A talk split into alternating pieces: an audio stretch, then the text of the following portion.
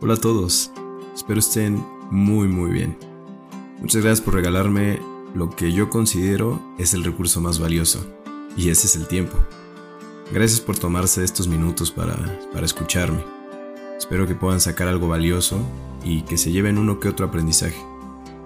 Antes de empezar, me gustaría compartir con ustedes que hace poco estaba leyendo sobre las habilidades más, más valiosas del futuro, las que van a ir agarrando mucho valor conforme el tiempo avance, tanto para empresas como para las personas en, en general.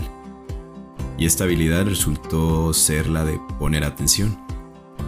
Así como lo oyen, la gente que pone atención de manera activa va a adquirir mucho valor en cualquier sentido.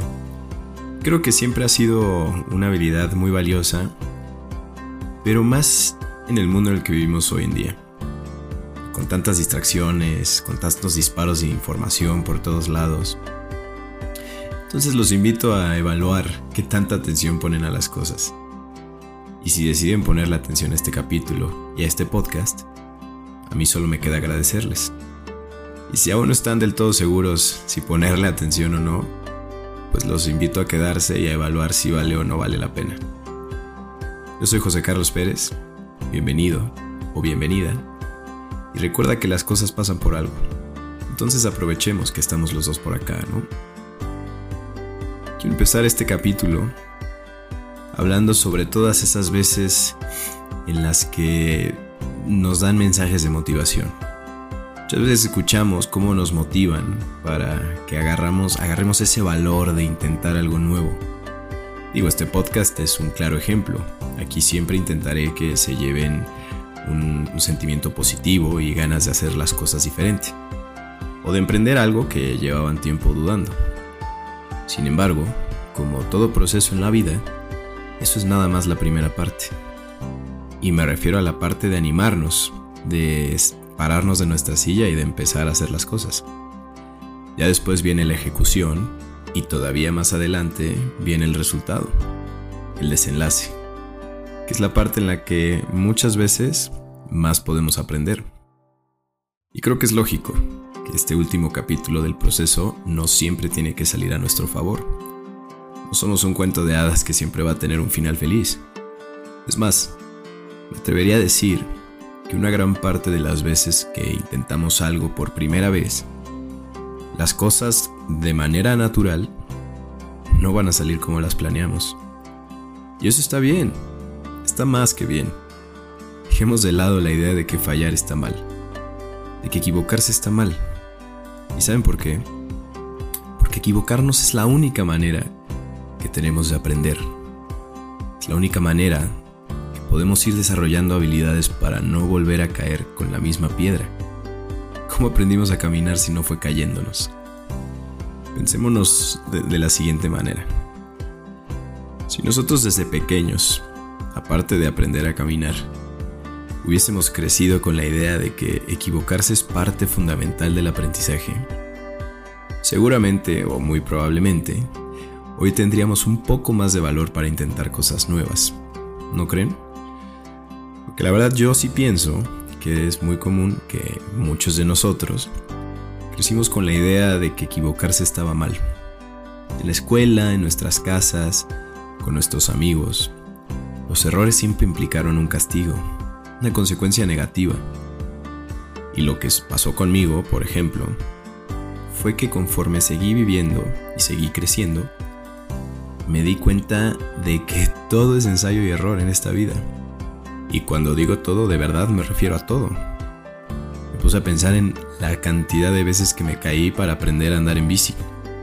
La cantidad de veces que se me apagó el coche aprendiendo a manejar con las velocidades. La cantidad de veces que se me quemó el arroz intentando cocinarlo. Y así me fui dando cuenta de que sin el error no había éxito. Sin el error no aprendía, no lograba el objetivo. Entonces supuse que lo mejor era irle perdiendo el miedo a equivocarme. A dar prácticamente por hecho que me iba a equivocar. Pero que después de varios intentos, gracias a esos errores, iba a lograr mi cometido. Y no es fácil, yo lo sé. Va a haber y ha habido errores que cuestan mucho más que otros.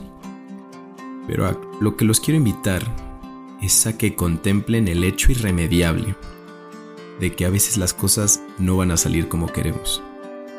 Por más que las planeemos, por más que nos preparemos y tratemos de cubrir todas las posibles fallas, todos los baches y todos los percances, al final la cosa puede no salir del todo bien. Y en ese punto, no va a ser el fin del mundo, se los prometo, sino todo lo contrario. Va a ser el momento de sacar nuestro papel y lápiz para apuntar todo lo que aprendimos. Y se los estoy diciendo de manera literal. Los invito a que, si quieren, tomen un papel en este momento y piensen en los mayores fracasos que hasta hoy han vivido. Seguro que no serán recuerdos placenteros, pero lo que podríamos hacer es escribir en esta hoja todo lo que hemos aprendido de esos fracasos. ¿Te falló un emprendimiento? Escribe lo que aprendiste respecto a la organización, a la disciplina, al networking, por decir algo. ¿Qué fue lo más valioso que te llevaste de ese fallo? O no sé, tuviste una relación que no funcionó. Escribe lo que aprendiste de ti como pareja. Lo que aprendiste sobre lo que quieres en una relación y sobre todo lo que no quieres en una relación. Escribe sobre todo lo que aprendiste de tu inteligencia emocional, tu dependencia, en fin. Hay muchísimos aprendizajes para sacar de nuestros fracasos. Y como verán pueden ser en todo tipo de ámbito, no solamente el profesional. Si yo me pusiera a enlistar mis fracasos me llevaría todo el capítulo. Pero ustedes sigan llenando su hoja con calma. Sigan llenando su hoja hasta que de repente se den cuenta de que la tienen llena de aprendizajes. Y entonces podremos irnos dando cuenta de que a pesar de haber catalogado todos esos recuerdos como fracasos, en realidad nos sirvieron de algo. Es más, fueron hasta cierto punto necesarios. Y guarden muy bien esa hoja, para que la puedan sacar cada que se sientan desmotivados. Cada que se sientan desmotivados por encontrarse con un nuevo fracaso. Porque a partir de hoy, tratemos de que cada vez que fracasemos, digamos, bueno, pues ahí van más aprendizajes a mi hoja. Conectando con la idea de sentirse desmotivados por un error, creo que también es importante siempre recordarnos que no tenemos que ser tan duros con nosotros mismos. No nos regañemos tanto porque las cosas no salgan a nuestro favor. Contemplemos lo mejor como una posibilidad. Equivocarnos es una posibilidad. Una posibilidad que no nos tiene que evitar intentarlo. Y ojo, esto es muy importante. Que nunca hay que dejar de intentar algo por miedo a equivocarnos. Porque no, no intentarlo sería el error más grande que pudiéramos cometer. Y siguiendo con esto de las expectativas, creo que hay que mantener el error en mente, con un propósito, el cual es ayudarnos a tener escenarios que contemplen todos los desenlaces. Porque a veces, esto me pasa a mí, es que cuando intento algo nuevo, tengo en la mente solo el resultado positivo. O sea, me genero expectativas 100% positivas.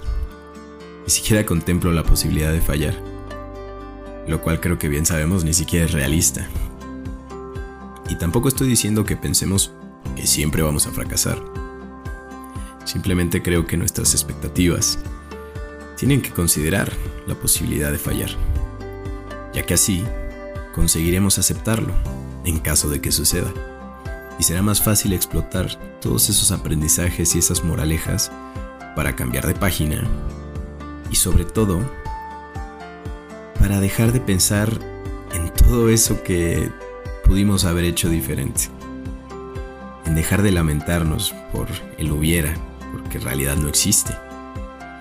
Creo que en conclusión, el mensaje es, todos nos vamos a equivocar. Aprendemos de eso y por favor, no seamos tan duros con nosotros mismos. Aparte, ¿saben qué? Estoy seguro de que muchas veces algo que podemos considerar un error, puede terminar trayéndonos algo mucho mejor más adelante. Y déjenme les doy algunos ejemplos. ¿Sientes que rechazar aquel trabajo fue un error? ¿Y qué tal si fue porque lo que viene más adelante es mejor. ¿Qué tal si se viene un trabajo mejor? Un trabajo en el que seas más feliz.